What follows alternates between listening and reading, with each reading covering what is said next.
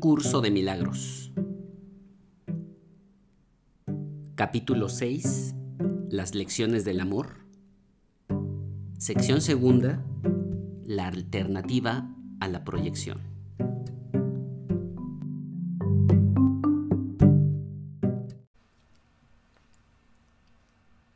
Estoy aquí únicamente para ser útil.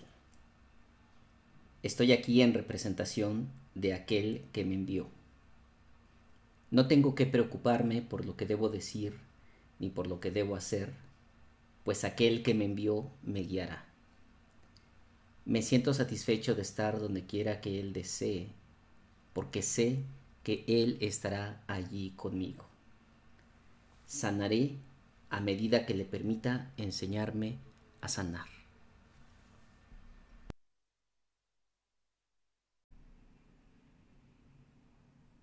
Hola, ¿qué tal? ¿Cómo están? Muy buenos días, buenas tardes, buenas noches, dependiendo de dónde nos estén escuchando y la hora en la que nos estén escuchando.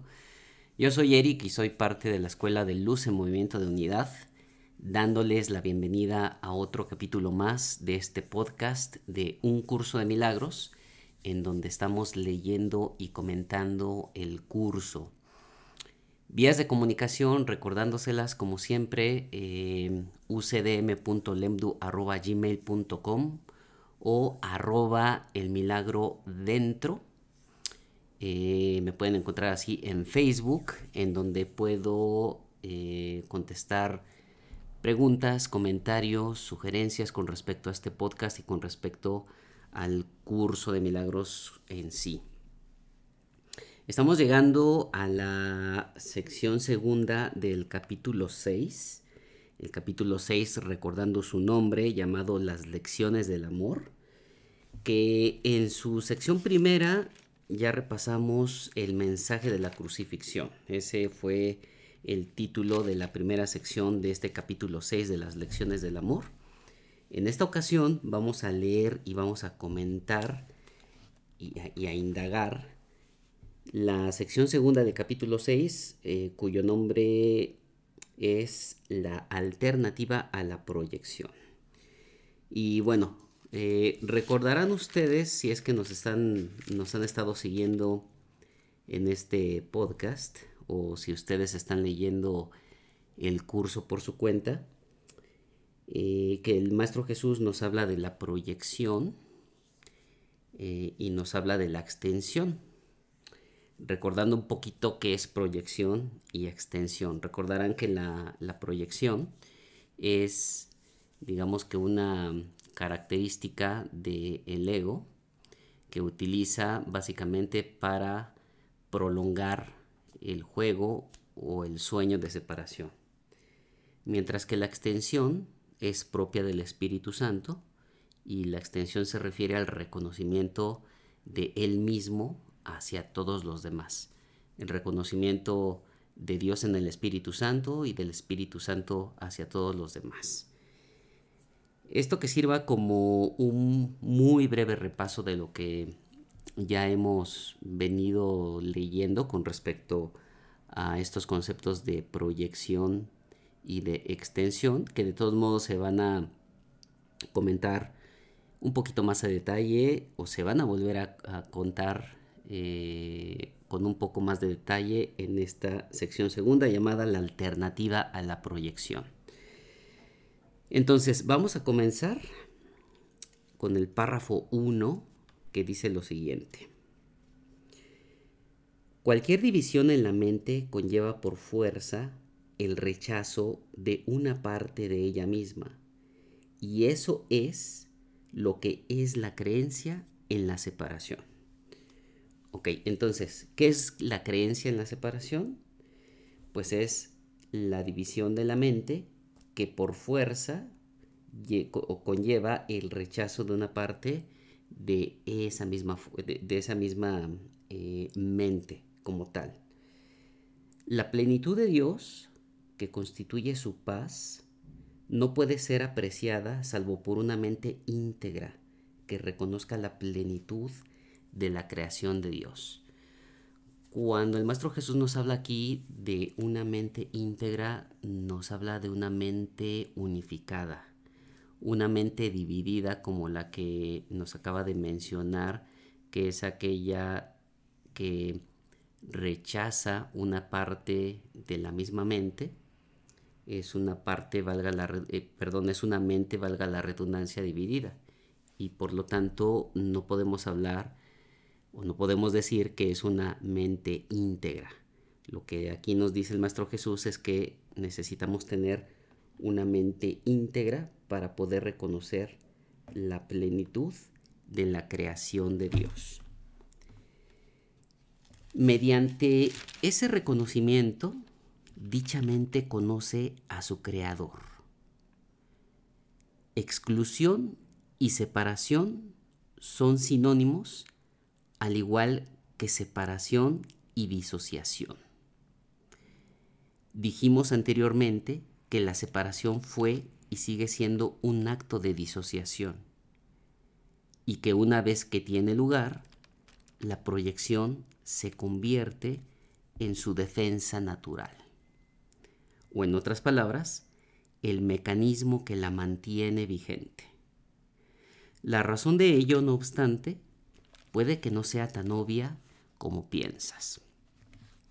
Bueno, exclusión y separación son sinónimos. Lo mismo, separación y disociación son sinónimos, son exactamente lo mismo. Exclusión, separación y disociación son exactamente lo mismo.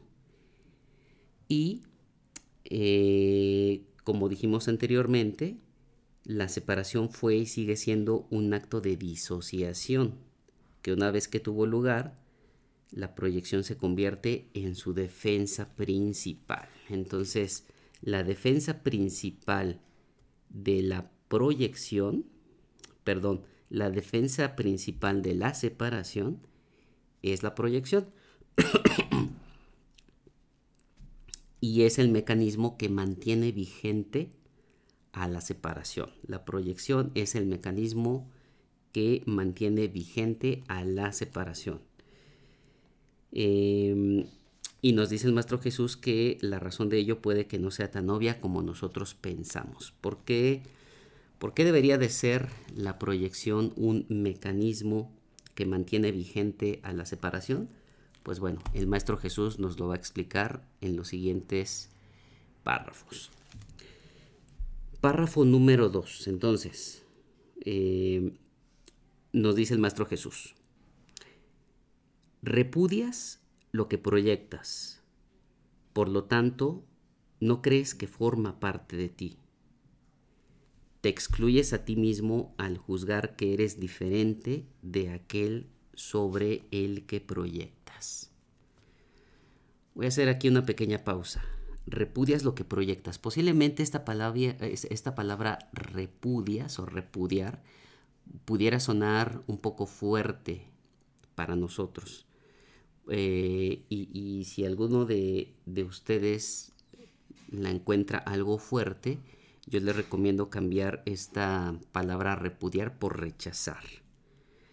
Entonces, si la releemos con, con, con esta palabra de rechazar, entonces diría, rechazas lo que proyectas, por lo tanto no crees que forma parte de ti. Entonces, todo lo que rechazamos o todo lo que proyectamos lo rechazamos y por lo tanto no creemos que forma parte de nosotros. Te excluyes a ti mismo al juzgar que eres diferente de aquel sobre el que proyectas. Entonces, la proyección, en términos muy simples y sencillos, es el ver en mi hermano otra persona completamente diferente a mí mismo. Yo puedo tener Em, en la familia a mis papás, a mis hermanos, a mis primos, a mis abuelos, pero también puedo tener amigos, puedo tener eh, compañeros de trabajo, compañeros de la escuela. Y el hecho de proyectar o el acto de proyectar consiste en ver a todos y a cada uno de ellos como un ente totalmente separado de nosotros Entonces, nos excluimos a nosotros mismos al pensar que somos diferentes de aquellos a los que proyectamos. Entonces, cuando yo digo, yo soy diferente de mi hermano, de mi hermana, de mi papá, de mi mamá, de mi abuelo, de mi compañero de trabajo, de mi jefe, de mi subordinado, de la persona que va junto a mí en el camión, cuando nosotros lo vemos como, los vemos como alguien diferente, nos estamos excluyendo a nosotros mismos. ¿Por qué? Pues porque como nos lo ha explicado el Maestro Jesús, nosotros somos en realidad un solo ente. Nosotros somos el Hijo unigénito del Padre, el Hijo unigénito de Dios. Entonces, al juzgarlos diferentes de nosotros, nos estamos nosotros excluyendo por el hecho de pensar que ellos son diferentes hacia nosotros. Puesto que también has juzgado contra lo que proyectas, continúas atacándolo porque continúas manteniéndolo separado de ti. Entonces, mientras más los juzguemos, más los atacamos y más los atacamos porque continuamos manteniéndolos separados de nosotros. Si, por el contrario, pudiéramos tener la capacidad de ver a todos y cada uno de nuestros hermanos, de, las otras personas que proyectamos, como uno solo y como parte integral de nosotros, entonces cesaríamos el ataque, cesaríamos los juicios que hacemos sobre todos y cada uno de ellos. Al hacer esto de manera inconsciente, ojo, nos está diciendo aquí el Maestro Jesús, los estamos atacando de manera inconsciente al juzgarlos. Al hacer esto de manera inconsciente, tratas de mantener fuera de tu conciencia el hecho de que te has atacado a ti mismo y así te imaginas que te has puesto a salvo. Bueno, me suena a un juego un poco perverso, ¿no? El que, el que nos hace jugar el ego. Eh, al, hacer, al hacer esto, al, estar atacando, al estar juzgando nuestras proyecciones, al estar juzgando a nuestros demás, a, nuestros demás hermanos, eh, y al hacerlo de manera inconsciente, tratamos de mantener fuera de nuestra conciencia el hecho de que nos estamos atacando a nosotros mismos. Y así nos imaginamos que nos hemos puesto a salvo. No nos damos cuenta, no concientizamos que nos estamos atacando a nosotros mismos. Y por lo tanto, pensamos que al atacar a otro, nos estamos poniendo a salvo. Pero en realidad es todo lo contrario. Párrafo número 3. La proyección, sin embargo, siempre te hará daño. La proyección refuerza tu creencia de que tu propia mente está dividida. Creencia esta cuyo único propósito es mantener vigente la separación.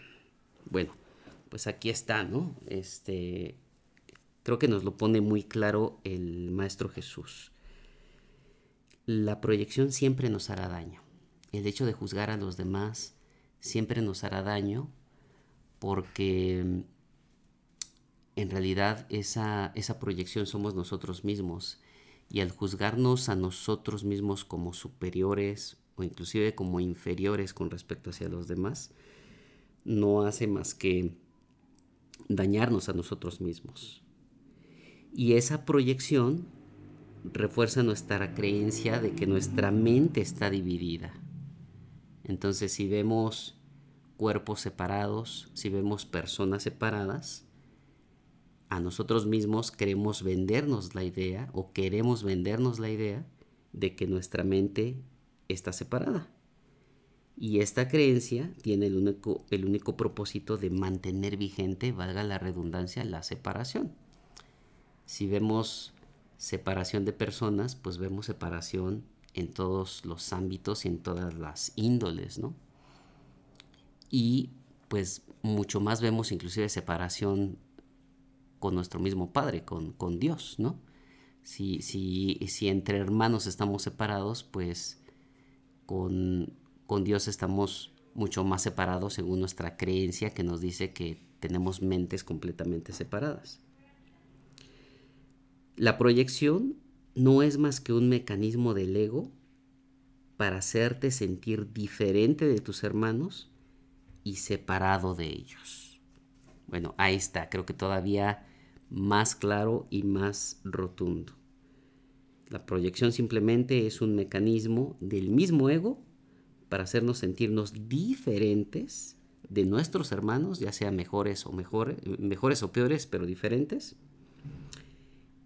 y hacernos sentir separados de ellos. El ego justifica esto basándose en el hecho de que ello te hace parecer mejor que tus hermanos, y de esta manera empaña tu igualdad con ellos todavía más. Bueno, eh, como el mismo curso y el mismo Maestro Jesús nos lo indica en algunas otras partes de este libro, este tema de eh, parecer mejor que nuestros hermanos, em, de no sentirnos iguales, pues tiene que ver con el tema de sentirse especial, que eso lo vamos a ver ya en los capítulos mucho más avanzados de este curso de milagros, ¿no? Pero adelantándome un poquito a lo que dice ese capítulo de, sentirse especial, pues tiene que ver con, con el hecho de sentirse mejor que un hermano nuestro.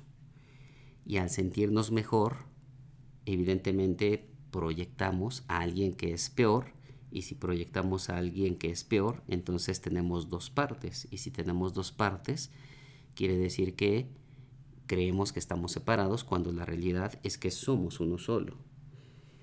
Es por eso que aquí el Maestro Jesús dice que el ego justifica esto basándose en el hecho de que ello nos hace parecer mejor a nuestros hermanos y de esta manera empaña nuestra igualdad con ellos todavía más. La proyección y el ataque están inevitablemente relacionados, ya que la proyección es siempre un medio para justificar el ataque. Entonces, ¿a qué se refiere el Maestro Jesús aquí con el ataque? El ataque puede ser un juicio. Cuando nosotros proyectamos a nuestros hermanos y los proyectamos como mentes separadas, como cuerpos separados, y más aún cuando los proyectamos como, eh, como una mente o como un cuerpo de inferioridad a nosotros mismos o en comparación con nosotros mismos, bueno, ese, ese, ese juicio, ese juicio puede considerarse como, como un ataque porque un ataque, pues porque eh, lo estás viendo a alguien que en realidad es una extensión tuya, como alguien, primero, completamente separado de ti, pero también como alguien inferior. Entonces, estás atacando la realidad que es que, que todos nosotros somos uno mismo y por lo tanto no existen ni mejores ni peores, simplemente existimos como un solo ser. Entonces esa creencia falsa de superioridad e inferioridad puede considerarse un ataque en los términos que el Maestro Jesús nos explica en este curso de milagros. Por eso es que dice, la proyección y el ataque están inevitablemente relacionados, ya que la proyección es siempre un medio para justificar el ataque. Sin proyección no puede haber ira o no puede haber enojo. Pues claro, si no existiera la proyección en nuestras mentes, no veríamos a nadie por separado, entonces no tendríamos a nadie con quien, con quien enojarnos, a nadie, a nadie con quien sentir la ira. Entonces, sin proyección no podría existir simplemente. El ego utiliza la proyección con el solo propósito de destruir la percepción que tienes de ti mismo y de tus hermanos. Aquí está. La, razón de por qué decía el Maestro Jesús que la proyección se convierte en la, en la defensa principal de la separación? Aquí está. ¿Cuál es esa razón? La razón es que el ego utiliza la proyección con el solo propósito de destruir la percepción que tienes de ti mismo y de tus hermanos. Entonces, ¿cuál es la percepción verdadera que deberíamos de tener con respecto a nosotros y con respecto a nuestros hermanos? Primero que nada, que somos uno solo, que somos el único Hijo de Dios. Y segundo, y podríamos añadirle muchísimas más, pues la percepción verdadera de que al ser hijos de Dios somos eh, seres totalmente ilimitados, bondadosos, caritativos, etcétera, etcétera, etcétera. Entonces, repito lo que dice esta parte del párrafo. El ego utiliza la proyección con el solo propósito de destruir la percepción que tienes de ti mismo y de tus hermanos. El proceso comienza excluyendo algo que existe en ti, pero que repudias, y conduce directamente a que te excluyas a ti mismo de tus hermanos. Entonces, si nosotros estamos proyectando algo en nuestros hermanos que no nos gusta, posiblemente es pues porque lo tenemos en nosotros mismos y es algo que no nos gusta de nosotros mismos, ¿no? No me gusta que esa persona llegue tarde, no me gusta que esa persona hable así, no me gusta que esa persona eh, sea como es, etc. Entonces repudiamos algo que está en nosotros, repudiamos o rechazamos a ese hermano que es como es, pero en realidad esa persona, ese hermano nuestro, es parte de nosotros. Entonces los estamos repudiando y nos estamos excluyendo a nosotros mismos.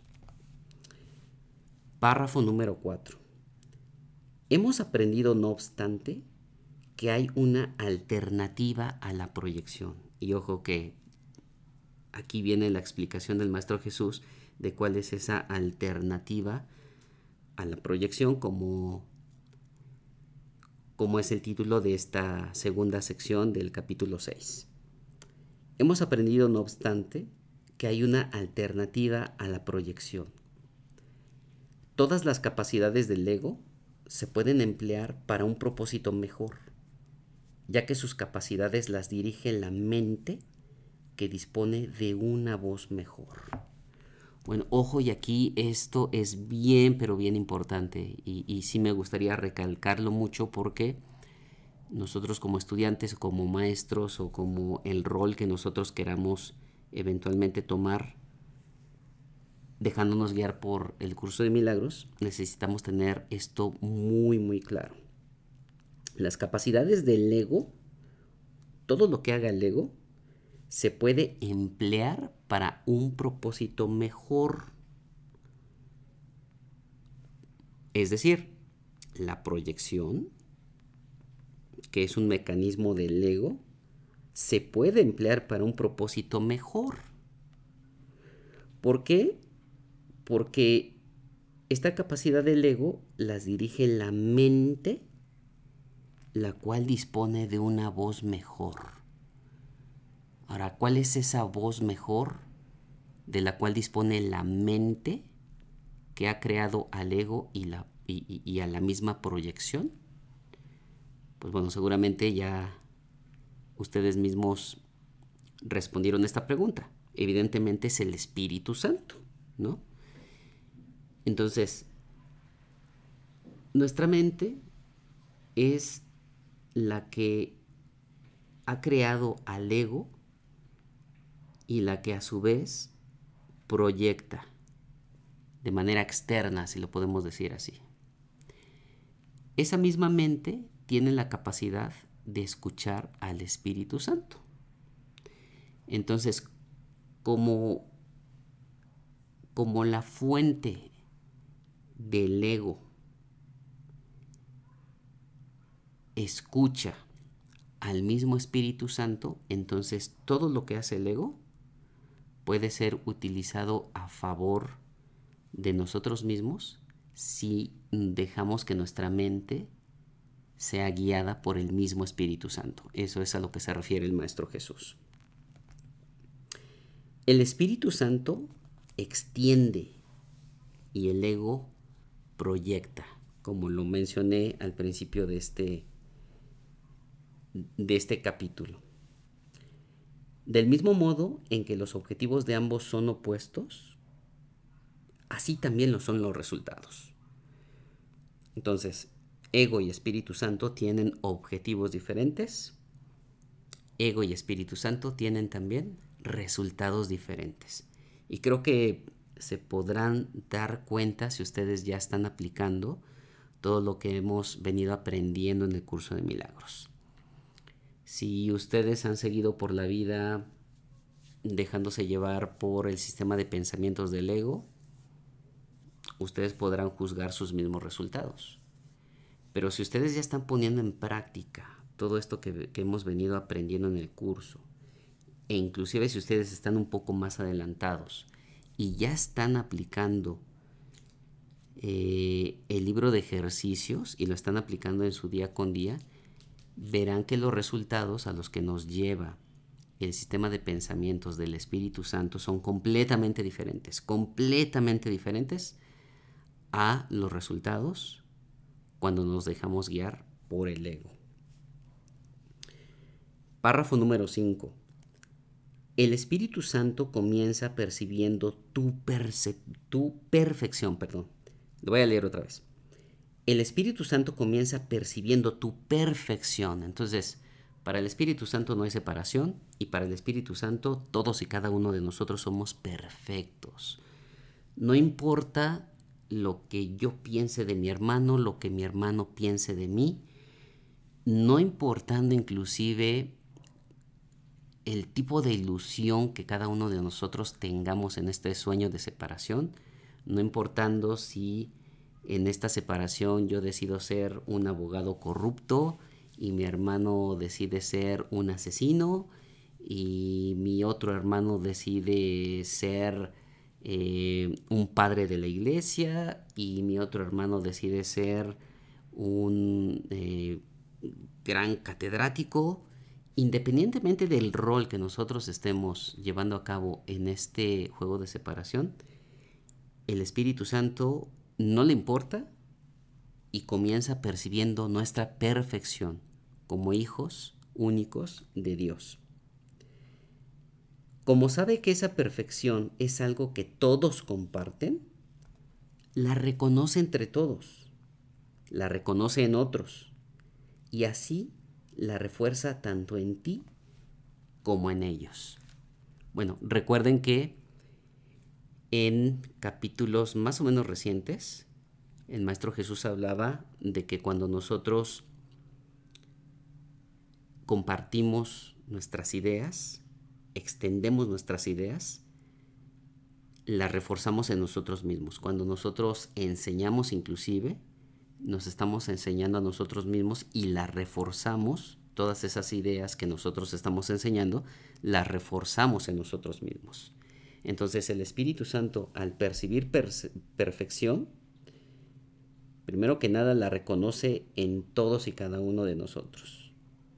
Esa perfección la comparte y la reconoce en todos, por lo tanto la refuerza tanto en nosotros como en nuestros demás hermanos. En vez de ira o en vez de enojo, esto suscita amor tanto en ellos como en ti porque establece el estado de inclusión. Entonces, cuando todos nosotros nos vemos como uno solo, como un solo ser, como un solo hijo de Dios, todo esto solamente propicia o suscita amor. Es el resultado inevitable, amor. Puesto que percibe igualdad, el Espíritu Santo percibe en todos las mismas necesidades. Y creo que esto es muy claro, ¿no? Todos son iguales, entonces todos tienen las mismas necesidades, si es que tenemos necesidades, ¿no? Que ya también hablamos en uno de los primeros capítulos de las necesidades, cómo surgieron estas. En realidad, las necesidades es algo de este sueño de separación, que cuando estamos en la unidad y nos reconocemos unificados con Dios, pues no hay ninguna necesidad. Pero como el Espíritu Santo es la respuesta de Dios a la separación, pues entonces percibe igualdad entre todos nosotros y percibe las mismas necesidades. Esto invita automáticamente a la expiación, porque la expiación es la necesidad universal de este mundo.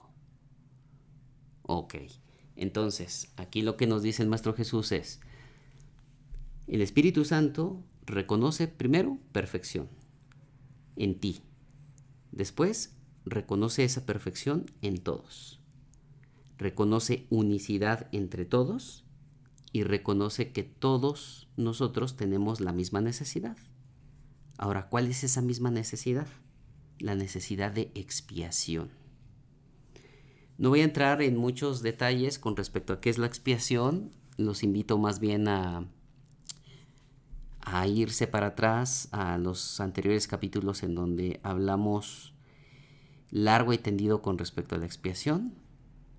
Simplemente les voy a recordar que eh, la expresión es la cadena eslabonada de perdón, que también más adelante, pues el Maestro Jesús la va a explicar todavía de una manera muy amplia, este tema de la, de la expiación y del perdón. Pero ahorita quedémonos con, con este tema de que el Espíritu Santo reconoce una sola necesidad en todos nosotros que creemos estar separados de Dios. Y esa necesidad universal, como la llama aquí, es la expiación. Percíbete, perdón, percibirte a ti mismo de esta manera es la única forma de hallar felicidad en el mundo. Eso se debe a que es el reconocimiento de que tú no estás en este mundo, pues el mundo es un lugar infeliz. Bueno, este eh, posiblemente a muchos de ustedes les mueva un poquito el tapete al escuchar de que este mundo es un lugar infeliz. Y pues bueno, muchos de ustedes dirán, no, pero es que cómo, cómo puede decir esto, este libro, este, cómo es que el mundo es un lugar infeliz, em, eh, puede ser una manera muy triste de ver al mundo, etc. Y pues bueno, experimentenlo por ustedes mismos, ¿no?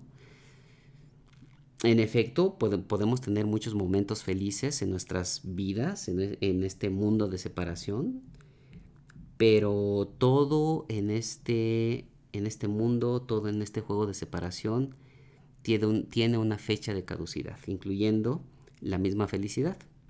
La felicidad va acabando y de repente creemos que somos felices con algo, este, o estamos visualizando que vamos a ser felices cuando alcancemos algo y cuando alcancemos ese algo resulta que ya no nos hace feliz, ya no nos satisface, entonces vamos por más y por más y por más y por más y por más, ¿no? Entonces, cuando el Maestro Jesús dice que este mundo es un, es un lugar infeliz, se refiere a que nunca vamos a alcanzar la felicidad plena. ¿Cómo la alcanzamos? estando en unificación con el Padre. Entonces, percibir, percibirnos a nosotros mismos de esta manera es la única forma de hallar felicidad en el mundo, es decir, que necesitamos expiación. Cuando nos reconocemos con la necesidad universal de la expiación, empezamos a hallar felicidad en el mundo, cuando empezamos a perdonar eso se debe a que el reconocimiento de que nosotros no estamos en el mundo, otra vez, eso se debe a que es el reconocimiento de que no estamos en este mundo, pues el mundo es un lugar infeliz.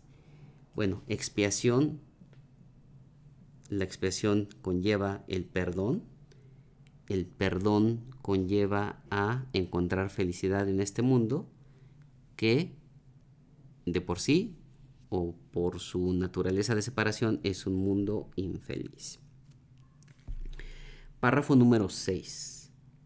¿De qué otra forma puedes encontrar dicha en un lugar desdichado, excepto dándote cuenta de que no estás en él? Y pues claro, ¿no? Si si nosotros, si algunos o si muchos de nosotros nos sentimos infelices en este mundo, si no nos sentimos plenos, cuando, cuando llega una herramienta espiritual de este calibre como lo es el curso de milagros y que nos hace reflexionar más allá de lo que típicamente nos han enseñado en las religiones, en las escuelas, nuestros padres, etc.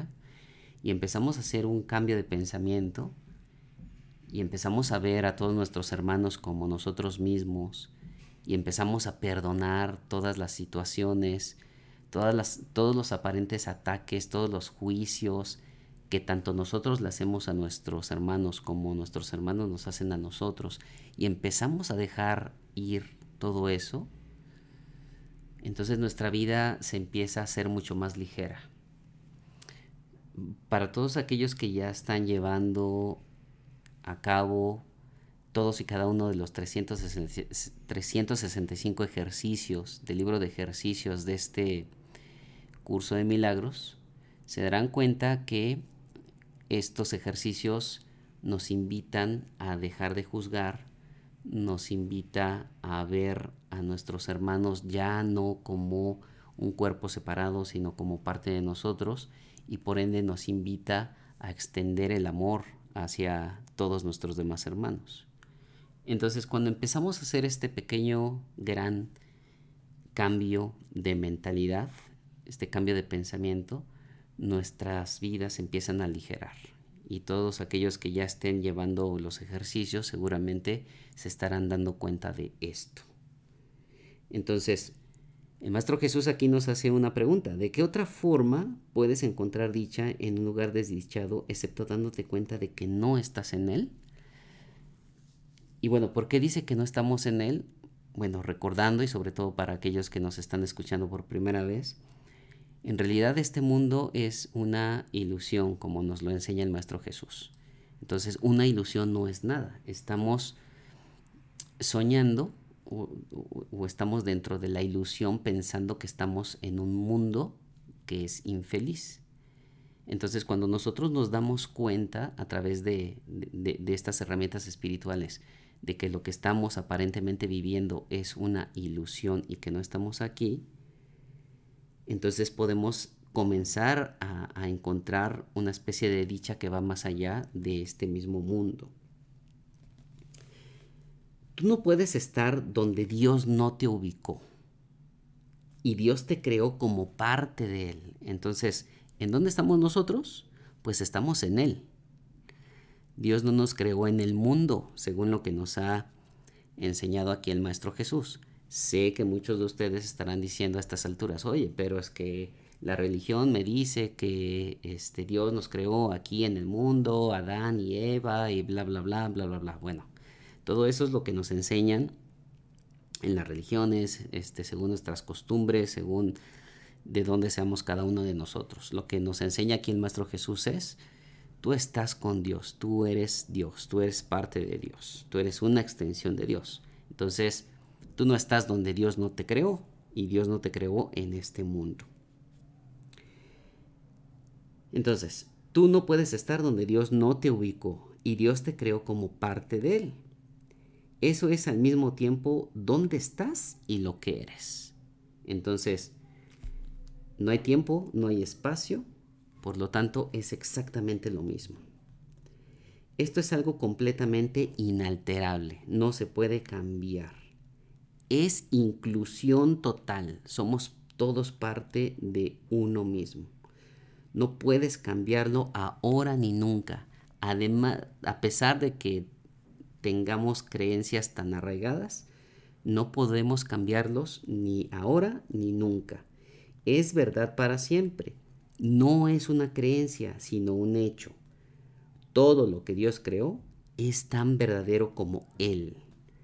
La verdad de ello radica solamente en su perfecta inclusión en aquel que es el único que es perfecto. Dios es el único perfecto y nosotros al ser parte de Dios somos también perfectos.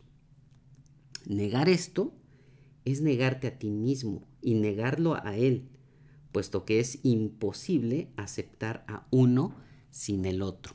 Entonces, si solamente aceptamos a Dios como perfecto, pero nosotros no nos aceptamos como perfectos, entonces no nos estamos negando a nosotros mismos, puesto que es imposible aceptar a uno sin el otro.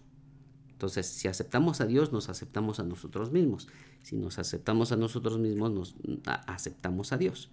Y, al, y al conjuntar estas dos aceptaciones, decimos, somos uno solo y no podemos excluirnos. Por eso nos dice anteriormente, es verdad para siempre. No es una creencia, es un hecho. Es inclusión total. Párrafo número 7.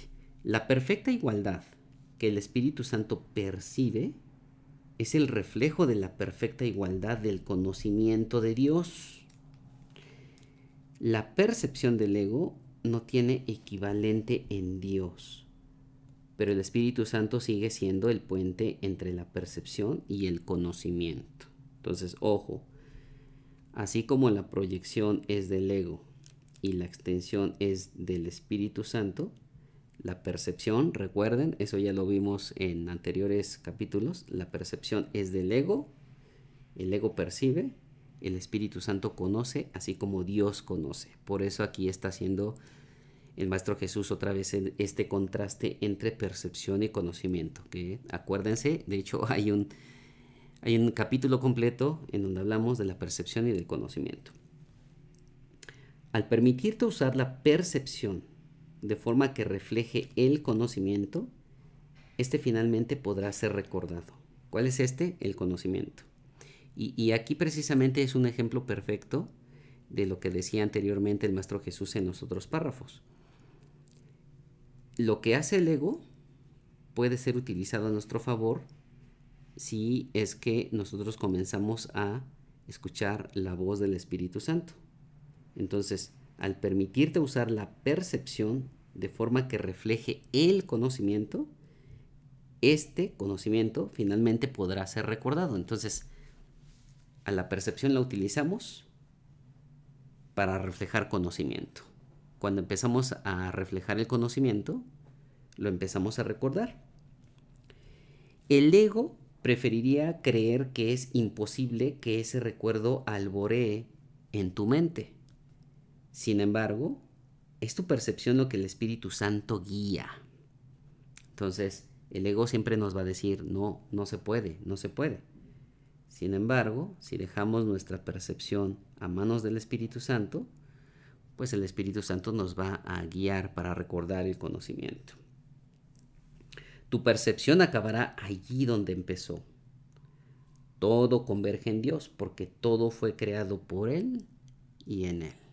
Entonces, cuando por fin logremos escuchar y seguir la voz del Espíritu Santo, nuestra percepción, que es una percepción egocentrista, estará desapareciendo y por lo tanto estaremos, si le podemos llamar así, de regreso en la casa con el Padre. Párrafo número 8. Dios creó a sus hijos extendiendo su pensamiento y conservando las extensiones de su pensamiento en su mente.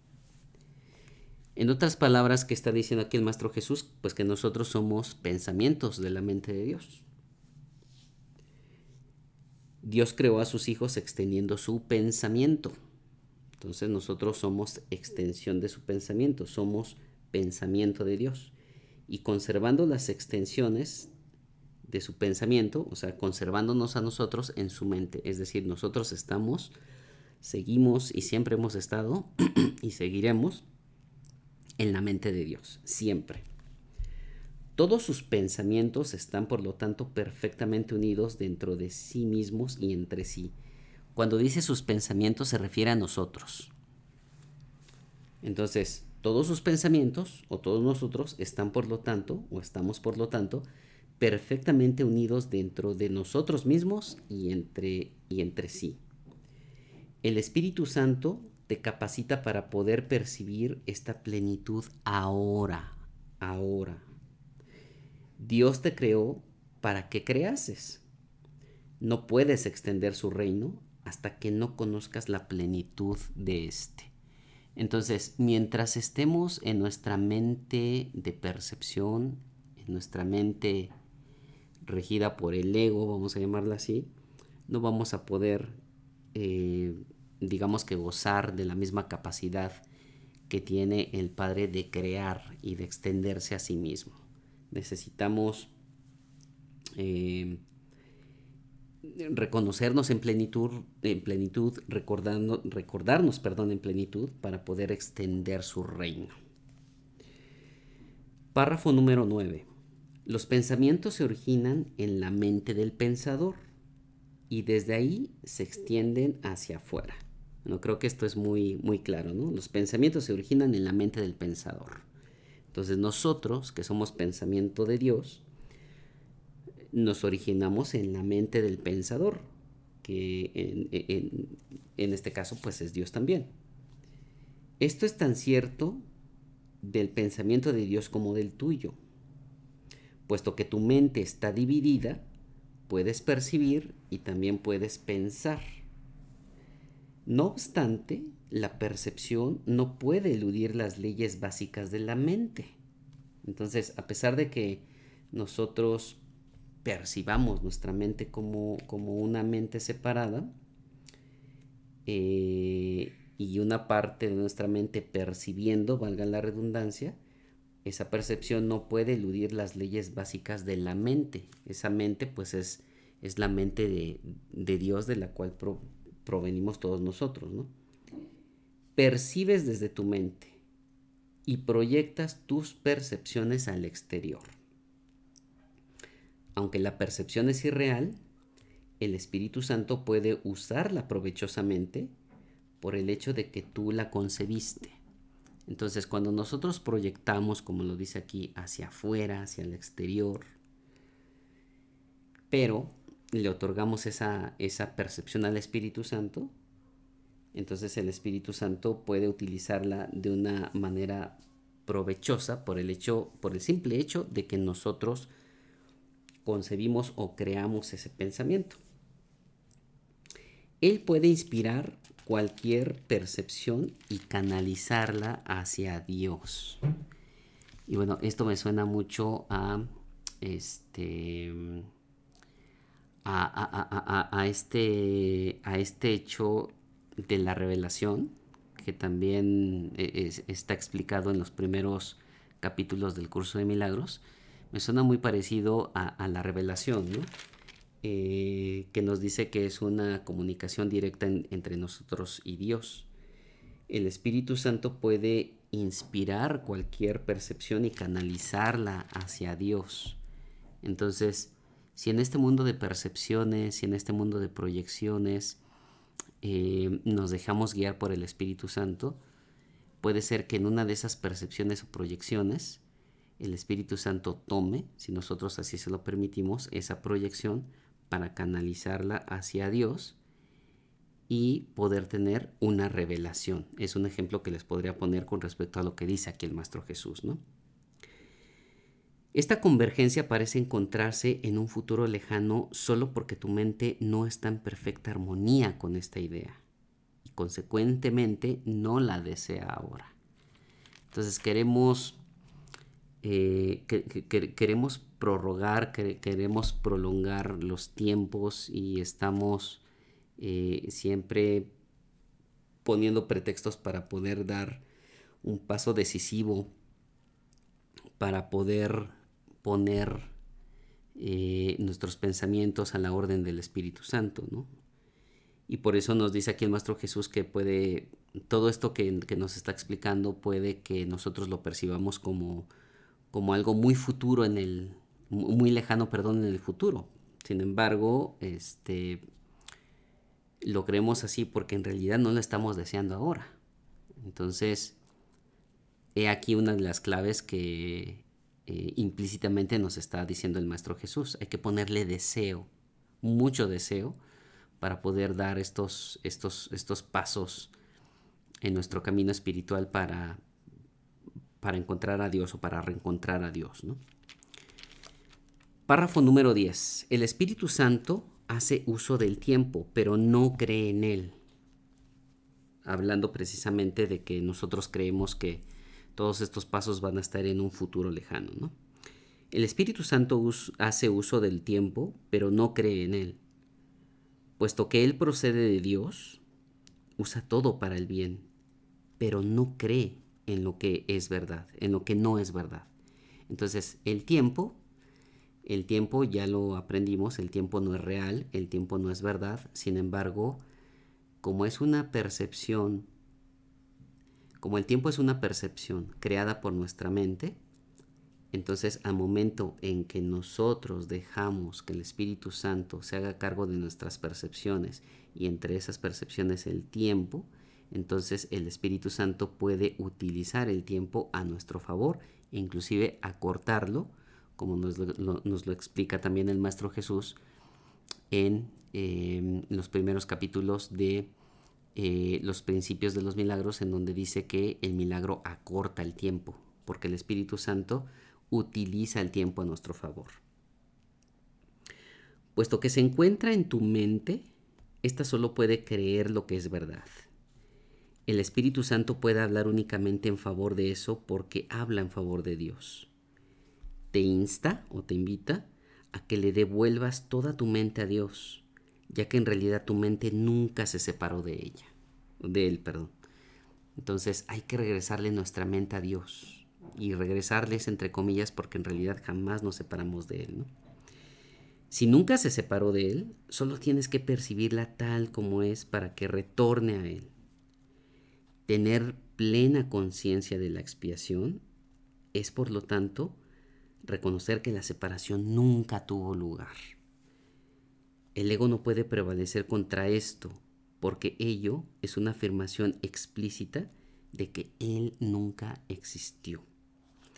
Entonces, si nosotros reconocemos que la separación nunca tuvo lugar, estamos reconociendo que el ego nunca existió. Sin embargo, el ego es parte de nuestra mente que nos está diciendo, no creas eso, no creas eso. ¿Por qué? Pues porque el hecho de creer en eso es como creer en su no existencia. Y es por eso que probablemente para muchos de nosotros es muy difícil este curso de milagros, porque seguimos atados a ese sistema de pensamientos del ego que nos hace voltear a otro lado para no reconocer esa verdad, creo yo. Párrafo número 11. El ego puede aceptar la idea de que es necesario retornar porque puede con gran facilidad hacer que ello parezca difícil. Entonces, aquí otro juego medio perverso, ¿no? El ego puede aceptar la idea de que es necesario regresar. ¿Regresar a dónde? A, nuestra, a nuestra mente recta con el Padre, ¿no? Entonces puede decir, ok, acepto em, la idea de que es necesario retornar. Pero yo, ego, con gran facilidad puedo hacer que ello parezca muy difícil. Y en efecto, ¿no?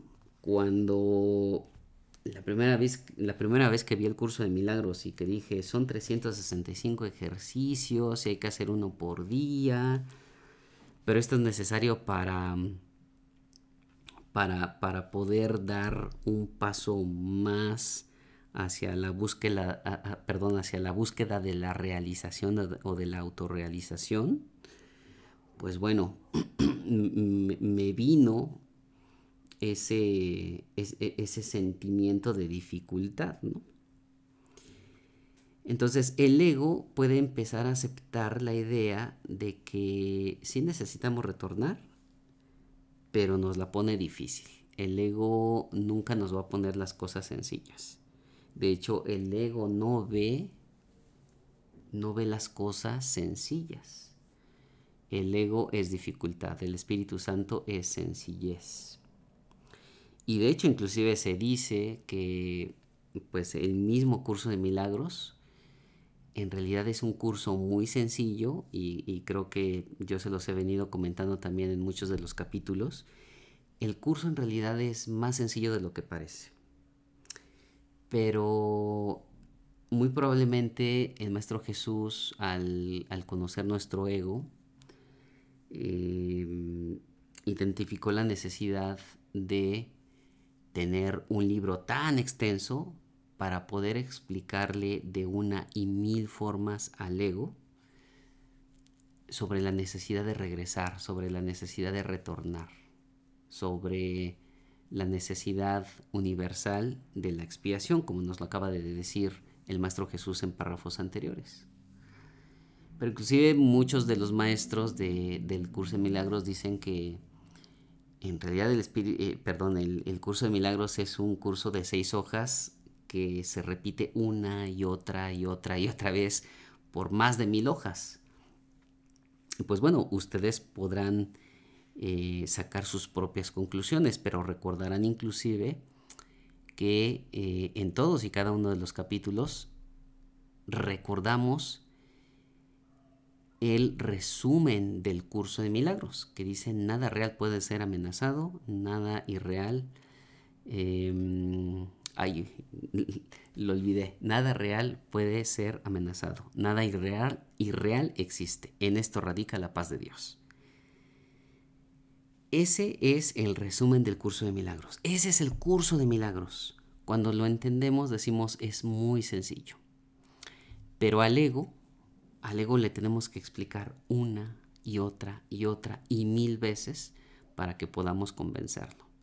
Entonces, el Maestro Jesús en su gran maestría seguramente em, eh, vio esta necesidad de, de, poder hacernos repetir y repetir y repetir y repetir hasta que leamos todas y cada una de las más de mil hojas de este curso de milagros y digamos, es cierto, Nada irreal puede ser amenazado, nada irreal existe. En esto radica la paz de Dios. En eso se resume el curso de milagros. Entonces, por eso aquí dice el Maestro Jesús, el ego puede aceptar la idea de que es necesario retornar porque puede con gran facilidad hacer que ello parezca difícil. Sin embargo, el Espíritu Santo te dice que incluso el retorno es innecesario, porque lo que nunca ocurrió no puede ser difícil. Entonces, si nosotros nunca nos fuimos, ¿por qué va a ser difícil regresar? Estamos a un cambio de pensamiento de distancia para darnos cuenta de esto. Mas tú puedes hacer que la idea de retornar sea a la vez necesaria y difícil. Entonces está en nosotros el hecho de que nosotros mismos nos ponemos las piedritas en el camino si creemos que es difícil este, y que la idea de retornar es inclusive necesaria, pues bueno, va a ser así de difícil. Vamos a tener que aplicar muchísimas técnicas, muchísimas herramientas espirituales. Vamos a andar de un lugar a otro, vamos a escuchar a un maestro y a otro maestro hasta que nos convenzamos de que nadie tiene la razón Eh, y de que es difícil regresar a Dios cuando estamos a un cambio de pensamiento de distancia, de regresar con el Padre. Y si estamos más lúcidos, nos damos cuenta que ni siquiera hay necesidad de regresar con el Padre porque ya estamos con el Padre. Con todo, está muy claro que los que son perfectos no tienen necesidad de nada. Y tú no puedes experimentar la perfección como algo difícil de alcanzar, puesto que eso es lo que eres. Entonces, quienes son perfectos, Dios que es perfecto, nosotros que somos perfectos, no tenemos necesidad de nada. Las necesidades, recuérdenlo, están en esta ilusión. Y de hecho por eso el Maestro Jesús nos dijo en párrafos anteriores, la única necesidad que percibe el Espíritu Santo en todos nosotros es la necesidad universal de la expiación. Así es como tienes que percibir las creaciones de Dios, de modo que todas tus percepciones estén en línea con la única manera de ver el Espíritu Santo. Esta línea es la línea directa de comunicación con Dios y le permite a tu mente converger con la suya. Nada está en conflicto en esta percepción. ya que significa que toda percepción está guiada por el Espíritu Santo, cuya mente está fija en Dios. Entonces volvemos a lo mismo. Si dejamos que el Espíritu Santo guíe nuestras percepciones, al Espíritu Santo estar fijado en la mente de Dios, inevitablemente nos va a llevar a recordar al Padre. Solo el Espíritu Santo puede resolver conflictos porque solo el Espíritu Santo está libre de conflictos. Él percibe únicamente lo que es verdad en tu mente y lo extiende solo a lo que es verdad en otras mentes. Párrafo número 12. La diferencia entre la proyección del ego y la extensión del Espíritu Santo es muy simple. El ego proyecta para excluir y por lo tanto para engañar. El Espíritu Santo extiende al reconocerse a sí mismo en cada mente y de esta manera las percibe a todas como una sola. Más claro, imposible, creo yo. El ego proyecta para excluir, el, Espíritu Santo extiende al reconocerse a sí mismo en cada mente. Entonces uno separa, el otro unifica. Nada está en conflicto en esta percepción porque lo que el Espíritu Santo percibe es todo igual. Donde quiera que mira se ve a sí mismo y puesto que está unido, siempre ofrece el reino en su totalidad. Entonces, no hay medias tintas con el Espíritu Santo. Lo ofrece absolutamente todo porque extiende el reino de Dios en nuestras mentes, que creen estar separadas. Este es el único mensaje que Dios le dio en favor del cual tiene que hablar porque eso es lo que Él es. La paz de Dios reside en ese mensaje y por consiguiente la paz de Dios reside en ti. Entonces el mensaje del Espíritu Santo es la paz de Dios. Y como el Espíritu Santo se extiende en nosotros, la paz de Dios reside en nosotros, aunque nosotros no lo creamos. La gran paz del reino refulge en tu mente para siempre, pero tiene que irradiar desde ti hacia afuera para que tomes conciencia de ella. Párrafo número 13 y último. El Espíritu Santo te fue dado con perfecta imparcialidad, y a menos que lo reconozcas imparcialmente no podrás reconocerlo en lo absoluto. El ego es legión, pero el Espíritu Santo es uno. Entonces, el ego es legión, el ego es muchísimos, es separación, es, es tan grande como el universo es tan separado y tan infinito como el mismo infinito del universo, ¿no? Valga la redundancia. Pero el Espíritu Santo es uno. Entonces de ahí que el Espíritu Santo sea simple. El uno es simple. La legión del ego es difícil. Es difícil conocer todo lo que está en este, en este universo, inclusive en este mundo porque la dificultad es algo inherente al ego, la sencillez es algo inherente al Espíritu Santo. No hay tinieblas en ninguna parte del reino, y tu papel solo consiste en impedir que las tinieblas moren en tu mente. Esta armonía con la luz es ilimitada porque está en armonía con la luz del mundo. Cada uno de nosotros es la luz del mundo, y al unir nuestras mentes con esa luz, proclamamos el reino de Dios juntos y cual uno solo. Somos la luz del mundo, así lo proclama el Maestro Jesús. Y al unirnos proclamamos el reino de Dios juntos, cual uno solo en unificación. Bueno, esta es la segunda lección del amor. Capítulo 6, la sección, las lecciones del amor. En su segunda sección, la alternativa a la proyección, que evidentemente es la extensión. La extensión guiada por el Espíritu Santo si así nosotros se lo permitimos. Bueno, un poquito largo este, esta segunda sección pero bueno, ¿qué podemos sacar como conclusiones? Creo que a pesar de que el capítulo fue un poco poco más largo de lo normal, creo que las conclusiones pueden ser muy claras. La proyección no es más que un mecanismo del ego para hacernos sentir diferente de nuestros hermanos y, de, y separados de ellos. Eh, pero antes nos dice el Maestro Jesús que, la separación, nos dice el Maestro Jesús que la separación fue y sigue siendo un acto de disociación y que la proyección se convierte en su defensa principal. Entonces, la proyección es la defensa principal de la separación o la disociación. ¿Qué es la proyección? Ahora sí, la proyección es un mecanismo del ego para hacernos sentir diferente de, nuestros hermanos y separados de ellos. El ego utiliza la proyección con el solo propósito de destruir la percepción que tenemos de nosotros mismos y de nuestros hermanos. Eso es la proyección.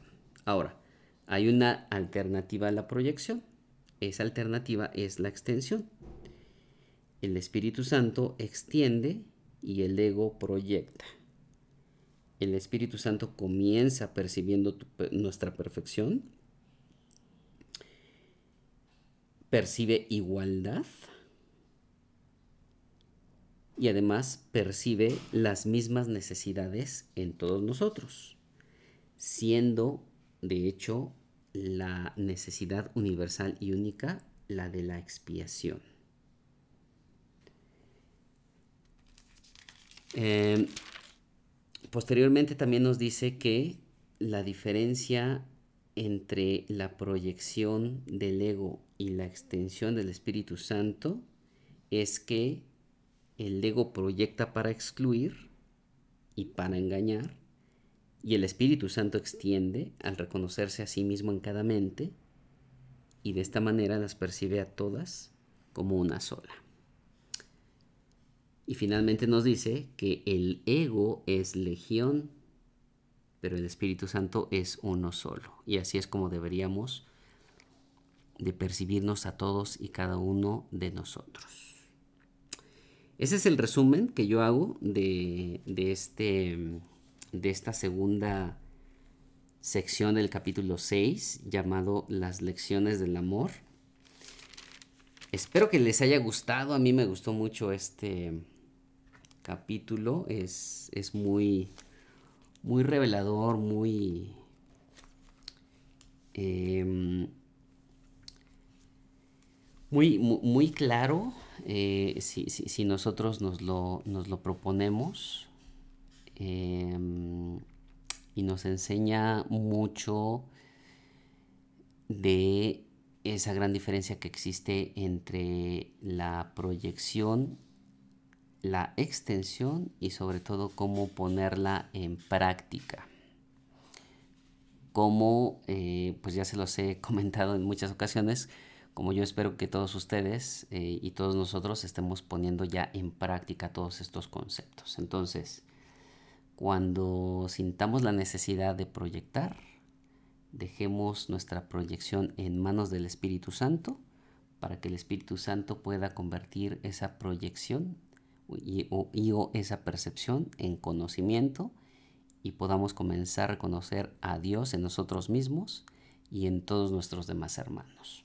Esa es la invitación que, que les hago a través de las enseñanzas que el Maestro Jesús nos dejó el día de hoy en este en este capítulo de las lecciones del amor.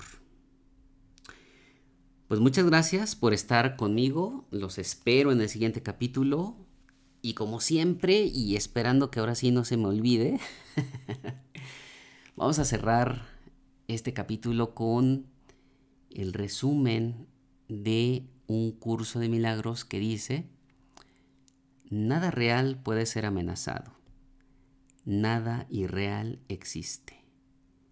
En esto radica la paz de Dios.